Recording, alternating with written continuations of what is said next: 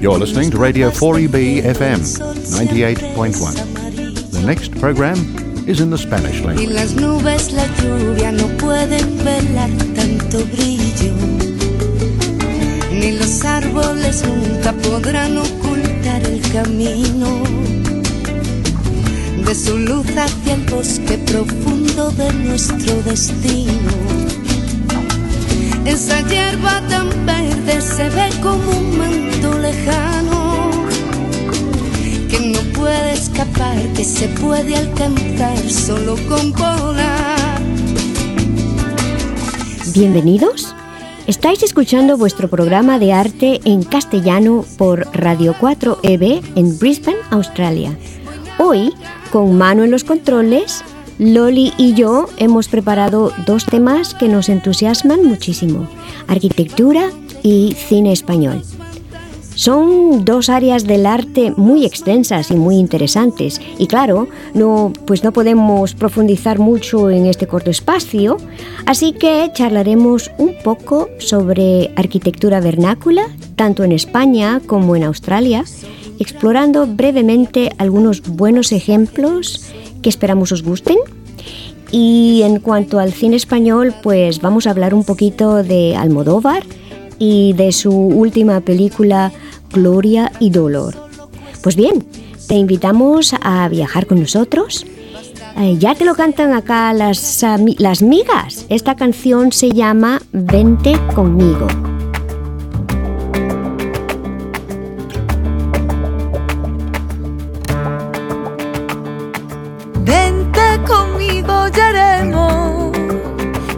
Conmigo, ya haremos. Una chocita en el campo y en ella nos meteremos.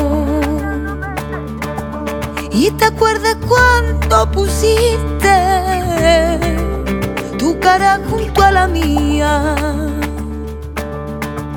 Y llorando me dijiste que nunca me olvidarías. ¿Te acuerdas cuando pusiste tu cara junto a la mía? Me dijiste que nunca me olvidaría. Tu cara junto a la mía.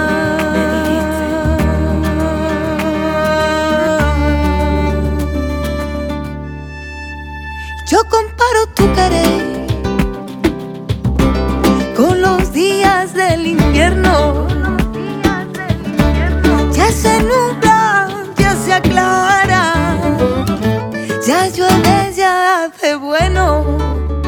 A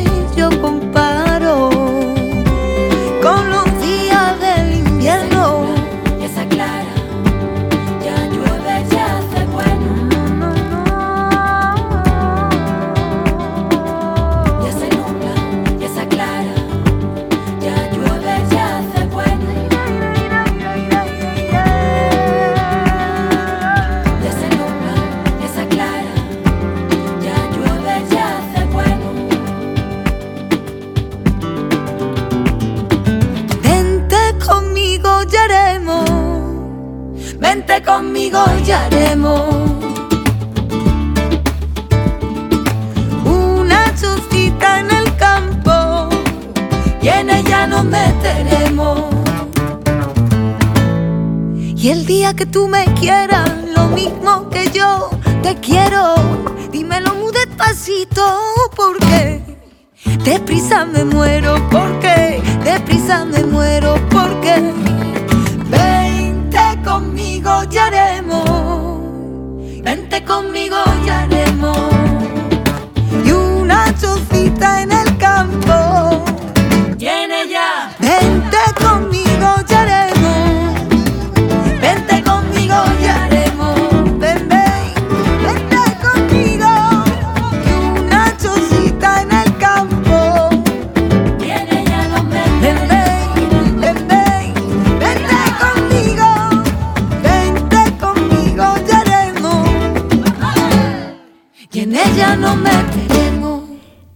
La arquitectura, que es una de las bellas artes, se ocupa de crear espacios estéticos habitables.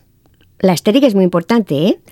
Pues la arquitectura vernácula es aquella que se hace sin planos y sin estudios, fruto de, pues, del ingenio popular y que aporta soluciones únicas a los retos que plantean el terreno, el clima o los materiales locales. Y en un país como España, la diversidad climática da lugar a una gran variedad de soluciones arquitectónicas que resultan en paisajes muy pintorescos y variados. Vamos hoy en busca de algunos de esos interesantes lugares, iniciando nuestro recorrido por España en Teruel, en Albarracín, con las casas que se sonrojan. La personalidad de Albarracín se encuentra en el yeso rojo que se usa en muchos de los edificios. Este yeso rojo es extraído de las canteras de la zona y elaborado artesanalmente. Es un material aislante, impermeable y orgánico, y cambia de color con el tiempo debido al impacto de la luz. Este pueblo de poco más de mil habitantes continúa el uso tradicional de sus yesos colorados, rojos y sonrosados en las fachadas de sus casas y de sus edificios. Manu, tú estás viendo allí la imagen que yo he preparado para esto. ¿Qué, qué, qué te parece? ¿Qué piensas de Albarracín? A ver, que dejo los controles un poquito para, para admirar vuestras fotografías. Es sin duda una foto preciosa eh, de esas casas rosas, como tú decías, en las cuales se ve como una extensión por encima de otra extensión, ¿no? Casi como, como cuando los árboles y las plantas crecen una por encima de otra para sobrevivir con lo que tienen alrededor de ellos. Un crecimiento artificial, pero a la vez natural. ¿Y los, de- y los de colores? casas. ¿Los colores no es bonito? Esos colores muy únicos, Sí, desde ¿no luego. es cierto? Pues muy bien. Pues eso. Pues ¿qué te parece? ¿Nos vamos a Alcantarilla? Ahí estamos. Ella, Alcantarilla, Huerta del Segura, Murcia. El hogar del hortelano. La familia huertana trabajaba en la cría del gusano de seda y en las parcelas de cultivo de frutas y hortalizas. Y desarrolló como vivienda un modesto espacio interior, las llamadas barracas, que son las casas rurales huertanas. Para construir las barracas y también para fabricar sus muebles se usó el árbol de la morera, que llevaron los moriscos granadinos para alimentar el gusano de seda. Además, la presencia islámica supo extraer las aguas del río Segura y distribuirlas por toda la huerta. La red de riego de la huerta de Murcia es una de las más antiguas de España y en Alcantarilla las barracas o casas del hortelano, los muchos sistemas de acequias y los molinos de agua reflejan muy bien el sistema de vida y trabajo tradicional de la huerta del Segura y definen el paisaje. A ver, Manu, de nuevo, por favor, ¿qué te parece? La- Pues es otro paisaje de esos de austeridad, como el de Alcantarilla, y, y con el agua del Segura, que, que es un agua que siempre ha sido muy amiga y enemiga también. Es algo que los murcianos sabrán mucho, lo mucho Muy que lo necesitan y lo mucho que a veces les hace sufrir. Eh, Sí. Lo cual se, se ve en las fotografías que tienes, cómo, cómo ha dado forma el- al, al paisaje. y completamente diferente al paisaje anterior de Teruel, ¿no es cierto? De Albarracín. Totalmente, sí. Pues nos vamos, nos vamos a Arcos de la Frontera, Pueblos Blancos, Andalucía. Uno de los ejemplos de caseríos populares de España de clara influencia árabe, pero a la vez eh, reflejo del riquísimo mestizaje del área. Se trata pues de viviendas organizadas en torno a patios que regulan la temperatura. Son casas encaladas en blanco que se cierran al exterior. Los muros de este color reflejan la radiación solar, absorbiendo menos el calor y consiguiendo interiores más frescos. Fueron algunas de las casas que se llevaron a Iberoamérica. En mucho, la arquitectura del sur sigue la tradición árabe y mudéjar de cerrarse al exterior y abrirse al interior, con frescos patios donde encontrar elementos como el agua en forma de fuentes o pequeñas pilas eh, y también plantas que ayudan mucho a mantener la temperatura agradable cuando el sol aprieta por ahí. De este tipo de construcciones destaca Frigiliana, con casas blanquísimas, con puertas y ventanas pintadas de diferentes tonos de azul, calles sinuosas y suelos empedrados con mil y un dibujos, y cuestas que conducen a miradores llenos de macetas con flores. Arcos de la Frontera, Ronda o Ubrique son también buenos ejemplos. Estos pueblos se sitúan en el territorio tanto y tan bien que a veces se mimetizan con él y lo controlan estratégicamente. Y es que hasta que no vives lo que es estar en un pueblo blanco, no llegas a entender ese sentido de pureza, frescura y diseño, eh, de nuevo de una forma muy tradicional. Es un poco como el diseño de nuestro querido botijo. Una cosa tan simple, tan austera, pero que tiene esos efectos de refrescar el, agua y que es una cosa muy poderosa en, tiempos de calor. Es, el ingenio, el ingenio popular Que, se adapta a las condiciones climáticas y a la geografía. Y bueno, ¿seguimos o ponemos un poquito de música? Pues si quieres ponemos un poquito de música, que tenemos una canción preciosa preparada. Eh, ¿Quieres hablarte un poquito de ella? Pues eso, es, se llama Andalucía, el canca. Escuchemos. La de las callejas, estrechas y blancas, la que cuando pena se pone a cantar. La de la Alameda y la de la Alhambra, la de pedir tierra, pedir libertad, la de Machado y Camarón la del compás por derecho y la de partirse el pecho, porque sobra corazón la de levante y poniente, la que se salta las leyes, la de la gente corriente que tiene sangre de reyes, la que revive a la poesía en cuanto el día se muere. A su ventana me asomo y su alegría me hiere. Nadie te va a querer como Andalucía te quiere. Nadie te va a querer como Andalucía.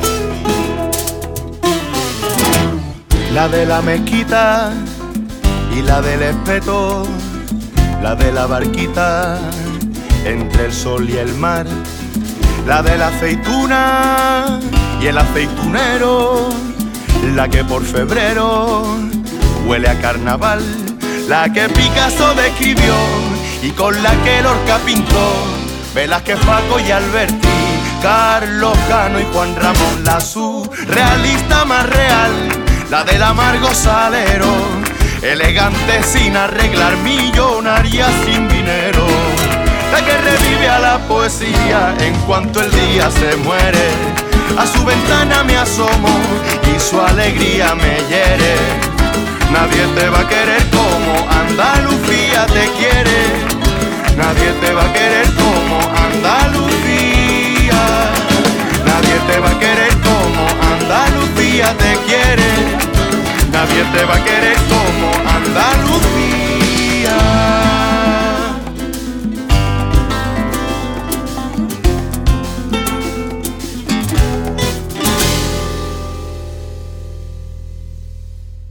Nos vamos ahora a Extremadura. El Gasco, las Urdes. En el extremo contrario al de los pueblos blancos de Andalucía, encontramos unas bellísimas construcciones oscuras que buscan proteger del frío. Utilizan la pizarra en todas sus tonalidades. Las casas están construidas con diferentes piezas de pizarra oscura, todas recogidas del suelo. Su estructura busca conservar el calor. Campo de Criptana, Castilla-La Mancha. Los gigantes, sí, los gigantes. Pues esta linda villa se destaca principalmente por sus molinos de viento situados en la colina que domina el pueblo y que según se dice eran aquellos contra los que se enfrentó Don Quijote. Durante siglos los molinos de viento se construyeron por toda la Mancha, porque los molinos de agua no podían usarse debido a la sequía de las zonas. Con origen en Jerusalén, esta tecnología aprovechaba la fuerza del viento para poner en funcionamiento toda una maquinaria destinada a moler granos. Con la llegada de la electricidad, estos molinos de viento dejaron de usarse, pero siguen allí majestuosos en el paisaje manchego. Y nos vamos a Guadix, Granada, a ver el primer aire acondicionado. En este pueblo de Granada hay unas 2.000 viviendas subterráneas. Las casas cuevas de Guadix, que tienen su origen a finales del siglo XV, han sido excavadas en la montaña arcillosa, una, un aislante natural que hace que la temperatura dentro oscile entre los 18 y los 20 grados durante todo el año. El silencio y la tranquilidad que se respiran en su interior hacen que todavía hoy sigan construyéndose ese tipo de viviendas. Y bien, nos vamos ahora a Brisbane, Australia, nuestra ciudad. Y vemos el estilo Queenslander, que es la arquitectura vernácula de nuestro estado Queensland y que caracteriza y distingue a nuestra hermosa ciudad Brisbane de las demás ciudades capitales. Se desarrolló en la década de 1840 y todavía se construye hoy. Es el resultado de la consideración del clima y del terreno de Queensland. El Queenslander por excelencia es una casa individual hecha de madera con un techo de hierro corrugado. Son viviendas de una sola planta con una terraza cubierta muy característica que se extiende alrededor de la casa. Esta terraza cubierta es la inclusión más típica en el plano de la casa y se puede usar de día y de noche como un espacio de vida semiexterno. Las puertas y ventanas están dispuestas en línea recta para dejar correr las brisas dentro de la casa. Con escaleras exteriores prominentes y techos a dos aguas, el rasgo que más define a una casa Queenslander es la de estar construida sobre tocones verticales, usualmente de 2.8 metros de altura, que permiten que la casa como que flote sobre el terreno. El área bajo el piso de la casa sirve para enfriar el edificio al permitir el paso ininterrumpido de las brisas y también para la protección de la estructura principal contra el ataque de termitas y otras plagas. Además permite el flujo natural de agua a través del terreno en caso de lluvias fuertes o inundaciones que son frecuentes en Brisbane. Los tocones también facilitan la construcción porque pueden adaptarse individualmente a las variaciones del terreno sin necesidad de mayores movimientos de tierra. Otra ventaja de estar construidos sobre tocones es que los edificios son altamente adaptables. Es relativamente fácil subir, bajar, reorientar e incluso reubicar completamente una casa Queenslander. Y finalmente comentamos esta muy buena noticia. El edificio de madera de ingeniería más grande de Australia se inauguró recientemente en nuestra ciudad, en Brisbane, y además se inspira en el estilo Queenslander. Con 10 pisos y 45 metros de altura, el complejo de oficinas de planta libre llamado 25 King, porque está eh, justo allí en 25 King Street, en Bowen Hills, es hoy la estructura de madera más alta y más grande de Australia. El diseño tiene el objetivo de promover un ambiente de trabajo de oficina más cálido y más natural, mostrando claramente la estructura de madera detrás de una envoltura transparente del edificio, además de incorporar espacios abiertos y muchas plantas. Está construido en su totalidad con madera laminada encolada y madera laminada cruzada, con base en recientes investigaciones en torno a la tecnología de la madera de ingeniería, pensando en satisfacer las demandas actuales y futuras de funcionalidad y sostenibilidad. Al alejarse del acero y el hormigón como elementos estructurales primarios, se logra una huella de carbono significativamente menor. Este nuevo esquema ha producido una gran cantidad de ahorros, reduciendo en un 74% el carbono incorporado, en un 46% los requerimientos energéticos y en un 20% el peso total del edificio, en comparación con el concreto. La estructura se eleva sobre columnas en V de madera a la vista. Incorpora en, su fachada una atractiva galería que es también de madera. Y son nueve niveles de oficinas con planta libre que se atienden a través de un núcleo central orientado hacia el norte pensando en la iluminación natural con una amplia y hermosa escalinata sobre una planta baja que incluye cafés y restaurantes públicos y que está inspirada en el concepto de veranda o terraza techada del estilo Queenslander. La vegetación propia de Queensland es parte integral del edificio y consigue, junto a la madera expuesta, pues un ambiente interior natural muy muy agradable. El proyecto se ha finalizado en un periodo de construcción de solo 15 meses, porque el diseño permite la prefabricación fuera del sitio y que esta es otra de las grandes ventajas de este buen diseño. Y terminamos aquí nuestra pequeña aventura arquitectónica y vamos a escuchar ahora entonces a Rosario con Escucha Primo.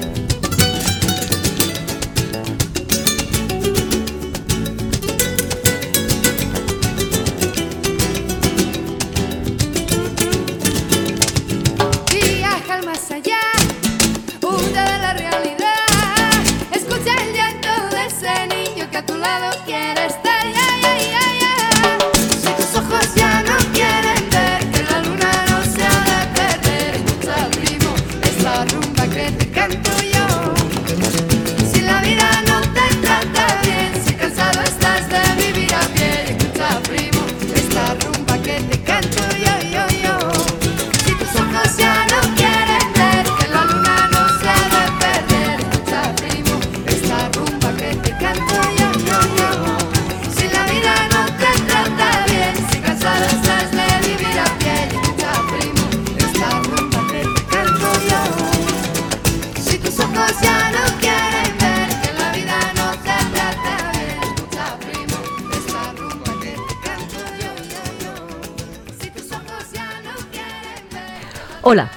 Soy Loli y estáis escuchando Radio 4EB, tu programa en castellano.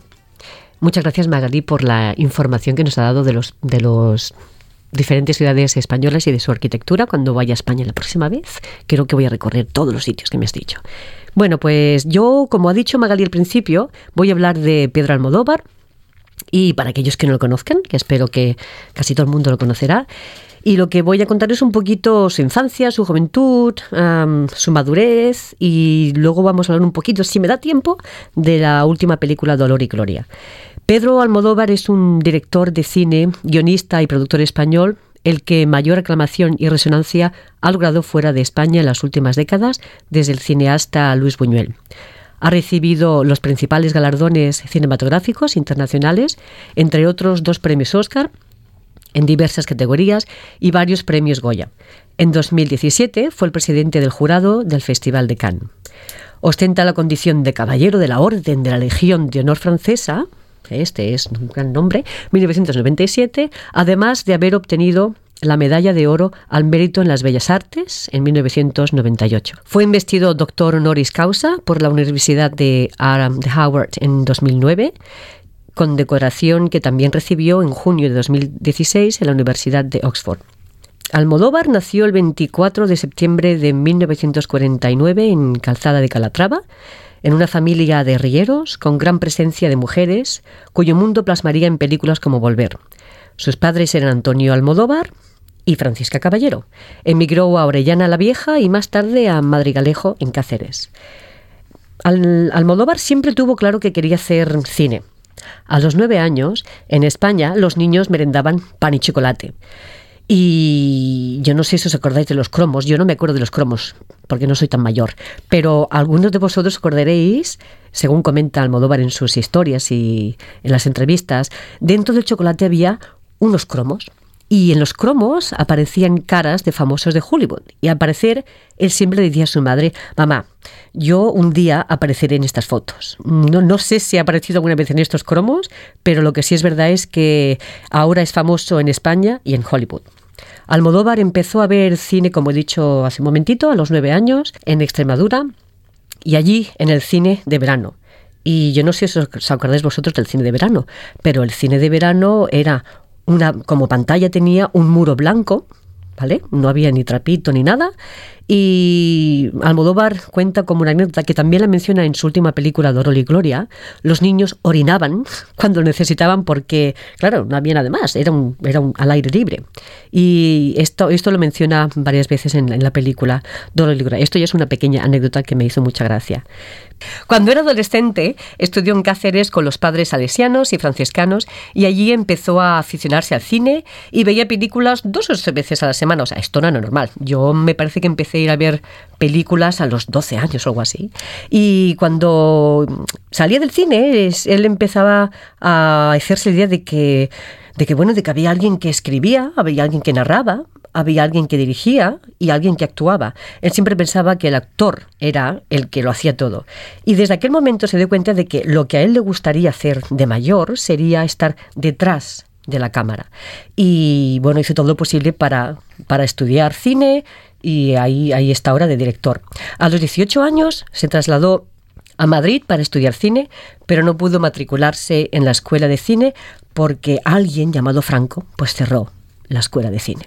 Pero él insistía y él quería seguir haciendo lo que fuese para, mm, para hacer cine. Siguió trabajando y tuvo todo tipo de empleos hasta que logró un puesto de ordenanza en Telefónica, que conservó durante 12 años, al mismo tiempo que se sumergía de cabeza al mismo tiempo que se sumergía de cabeza en el mundo de la movida madrileña. Y allí empezaron sus andanzas como actor y fue miembro del grupo teatral Los Goliardos. Pero su reconocimiento popular comenzaría, sin embargo, con la película ¿Qué he hecho yo para merecer esto? en 1984, también protagonizado por Carmen Maura, actriz fetiche de sus primeros films. En 1985 rodó el mediometraje Tráiler para amantes de lo prohibido por encargo de Radio Televisión Española para el programa La Edad de Oro. Y después de hablar un poquito de su infancia y de su juventud, creo que es un buen momento para escuchar una de sus canciones, una de, de, su música en la película Hable con ella, que también se titula Habla con ella, de evidentemente Alberto Iglesias.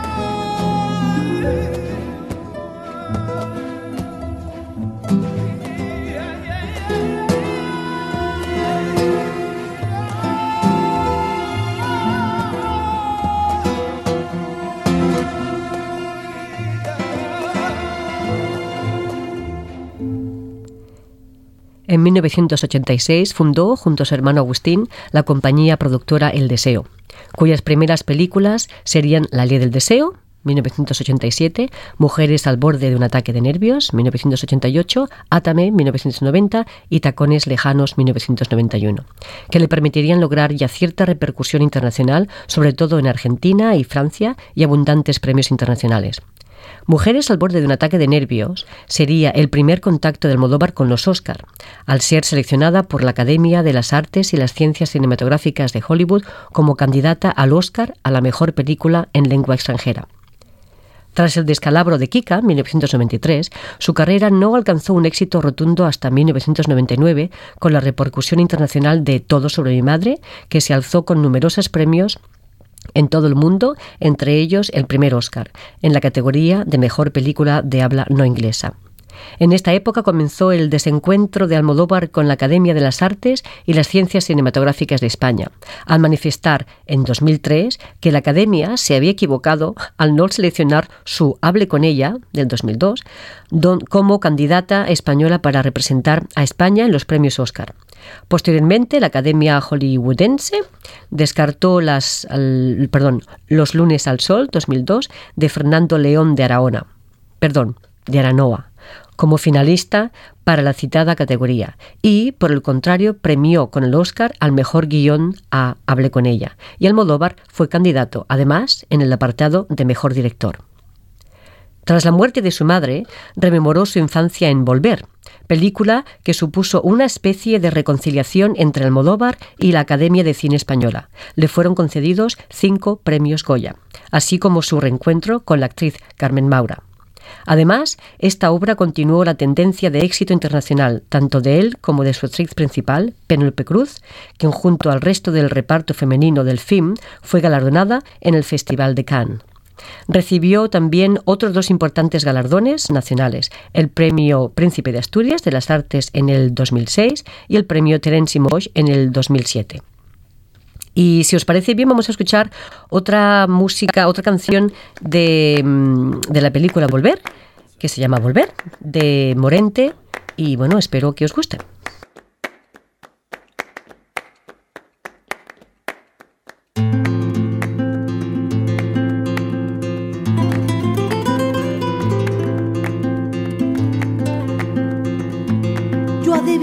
Parpadeo de las luces que a lo lejos van marcando mi retorno.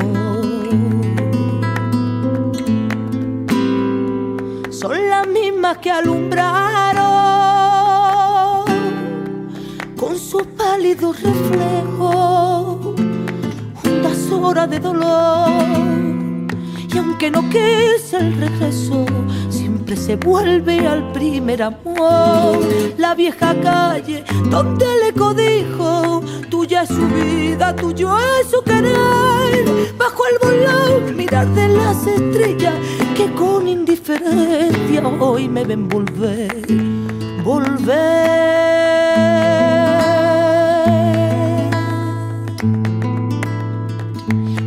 La frente marchita, la nieve del tiempo platearon mi cielo. Sentir que es un soplo la vida, que 20 años no es nada, que febril la mirada honrante te busca y te logra vivir. Con el alma aferrada a un dulce recuerdo que lloro otra vez.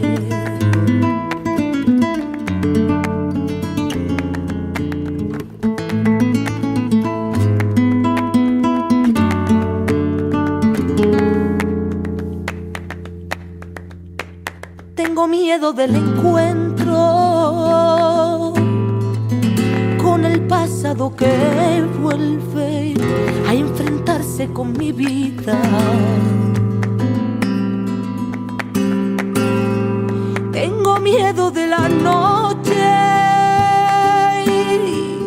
que poblada de recuerdo encadena mi soñar. El viajero que huye, tarde o temprano detiene su andar. Y aunque el olvido que todo lo destruye haya matado mi vieja ilusión, guardo escondida y una esperanza humilde que es toda la fortuna de mi corazón. Volver.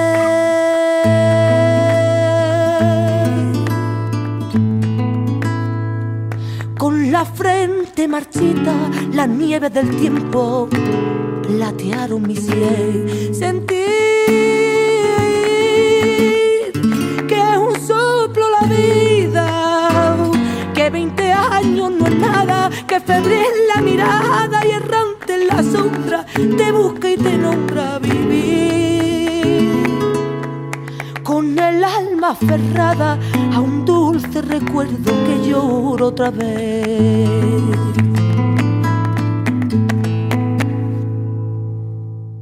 El cine de Almodóvar cultiva un naturalismo que destruye el usual costumbrismo burgués del cine español.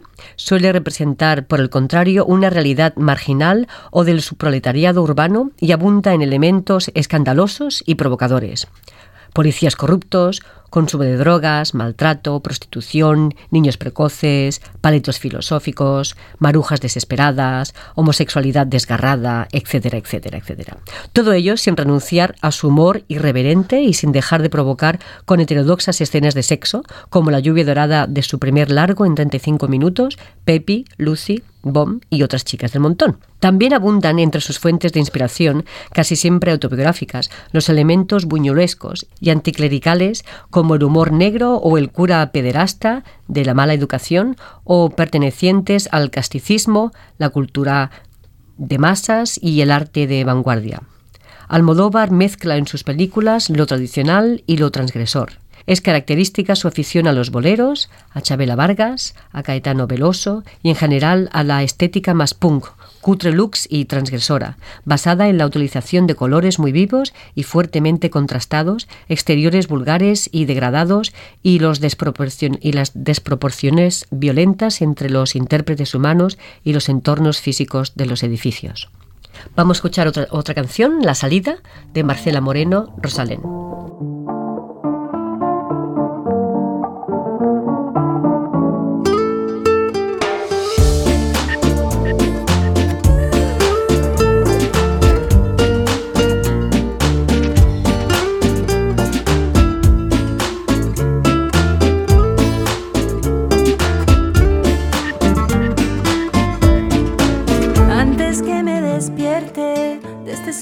Lindo, yo quisiera decirte, cariño, un segundo en el día,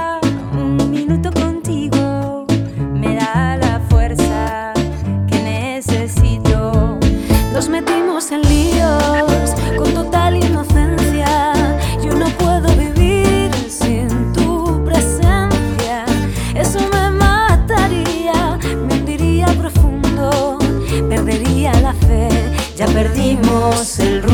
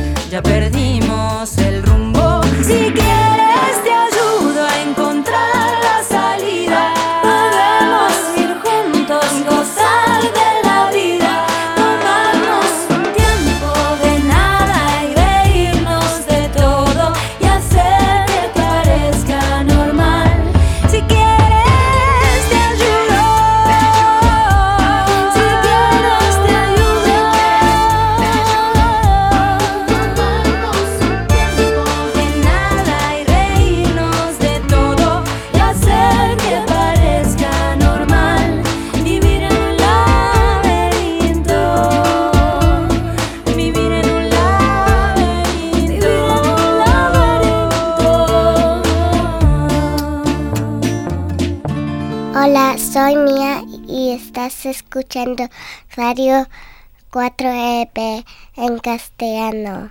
Y ahora voy a seguir hablando de las etapas de su obra. Aunque los analistas expertos en la obra al modo variana no parecen ponerse de acuerdo, quizá es posible clasificar su obra artística en cuatro etapas, si bien su cine posee una coherencia tal que podría hablarse solo de una.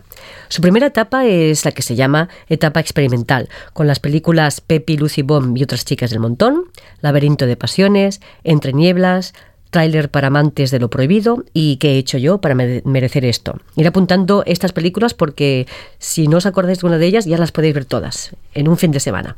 Segunda etapa, etapa de perfeccionamiento formal. Matador, La ley del deseo, Mujeres al borde de un ataque de nervios, Átame, Tacones lejanos y Kika. Y su tercera eh, etapa es la etapa social, La flor de mi secreto, Hable con ella, Trilogía de la memoria, Todo sobre mi madre, Carne trémula y La mala educación. La tercera etapa y la última, según los, los expertos, etapa introspectiva. Volver, los abrazos rotos, la piel que habito, los amantes pasajeros, Julieta y evidentemente dolor y gloria.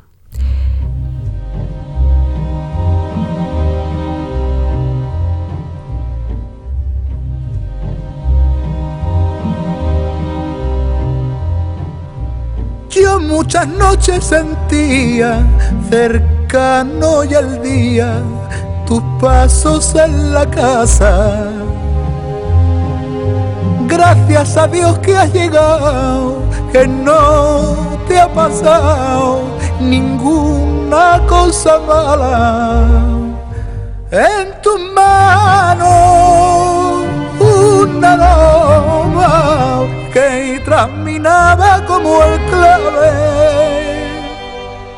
Pero yo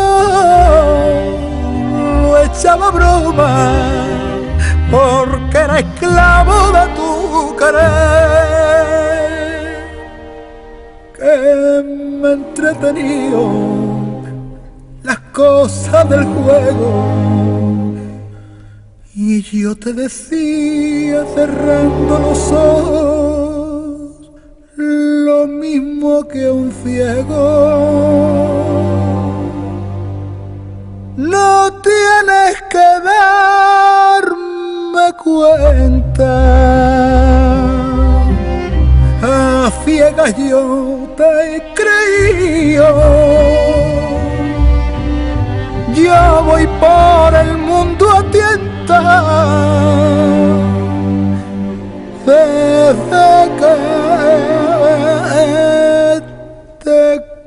Conocí. Llevo una venda en los ojos, como pintan a la fe. No hay dolor como esta gloria de estar queriendo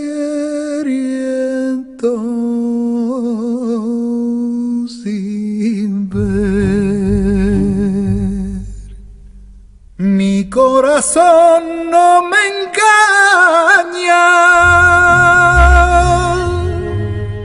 y a tu caridad se entrega. Duerme tranquilo, se entraña que te estoy.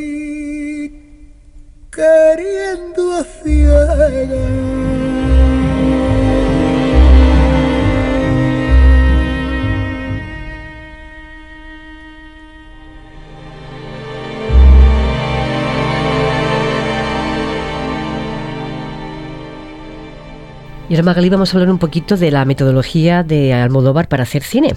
¿Tú sabes cómo hace cine Almodóvar? Me encantaría saberlo. Supongo que como muchos directores, pero bueno, yo como solamente lo conozco así él más que nadie, pues mira, él, él en muchas entrevistas ha dicho que lo que hay que hacer, la manera en la que él trabaja es mm, estando despierto y registrar lo que ocurre alrededor. Sucesos del periódico, a veces mirando el telediario, tomando un café, leyendo las páginas de, suces- de sucesos, con un material, son un material riquísimo, aunque dice que lee menos, menos que, que leía antes, pero sigue coleccionándolo porque siempre le dan ideas.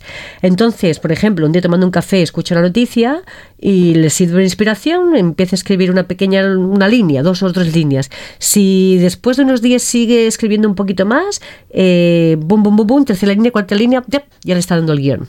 Mm, Muy bonito. O sea, que se inspira de Claro. lo que pasa al- alrededor en su vida. Y bueno, ¿y escribe historias o, o- o- o se implica en la sociedad? Almodóvar, a ver, él tiene su ideología muy clara, sabe a quién defiende en el mundo político, en su vida eh, de cada día, tiene sus preferencias y sus temas sociales, pero él es, es, es- no es capaz de hacer lo que diríamos cine social como otros directores, ¿no? Eh, en, en su cine no se reflejan los problemas en los que vivimos. Y no es que no le interese, sino que, bueno, que no le gusta, no le gusta hacer cine con un tema específico. Es incapaz de ponerse temas, incluso los que les preocupa. No se pueden poner nada, vaya. Y escribe guiones y poniéndose como si no hubiera existido Franco, porque claro, ahí estaba los años de la dictadura que afectaron muchísimo a su cine, como si los 40 años que duró no existieran y eh, tachón y cuenta nueva. Pum, pum, pum. Y sus películas, pues, son un mensaje de libertad, de autonomía moral. Los personajes femeninos son dolientes, extrovertidos, de cualquier profesión. Les ha ayudado a sobrevivir. El ser director le da justamente el poder para montar sus fantasías en los relatos que escribe y la gente tiene que ponerlos ahí. Dentro de ese poder, ha empatizado con sus heroínas, son todo menos virtuosas y las ha acompañado hasta el final, incluso si han cometido en un crimen. Y esto ya se ha visto en alguna de sus Claro, películas, ¿no? Claro. Almodóvar dirige a los actores dependiendo de su personalidad. Por ejemplo, no va a dirigir de la misma manera a, a Penélope Cruz que a Banderas. A Banderas es uno de sus actores preferidos. Y claro, la manera en que lo dirige es muy distinta. Por ejemplo, le gusta muchísimo la intuición y el instinto que tiene Banderas, el sentido del humor, la falta de prejuicio, la falta de pudor, la inteligencia. Todo esto lo va a tener en cuenta antes de dirigir a, un, a un actor o a una actriz.